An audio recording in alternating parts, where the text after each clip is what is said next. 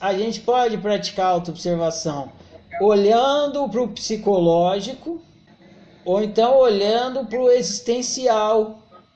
São dois focos diferentes da prática de autoobservação.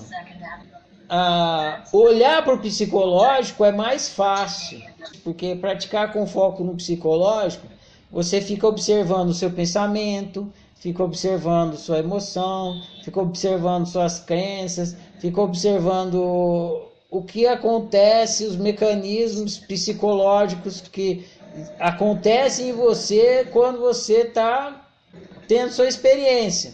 Conversando com o outro, conversando com a sua mãe, andando de ônibus, você fica observando seus mecanismos psicológicos. Quando você fica observando seus mecanismos psicológicos, você está é, praticando autoobservação com foco no psicológico e o seu autoconhecimento vai ser um autoconhecimento psicológico. Para você ter um autoconhecimento existencial, você tem que botar o foco no existencial. Só que o existencial é esse processo de criar realidade e experimentar, criar realidade e experimentar.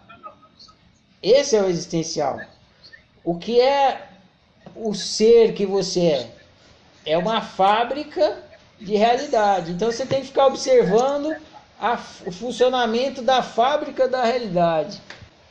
E como que você vai observar o funcionamento da fábrica da realidade? Observando como é que a realidade é, se produz, como é que ela é produzida. Você descobre a fábrica observando o produto dela.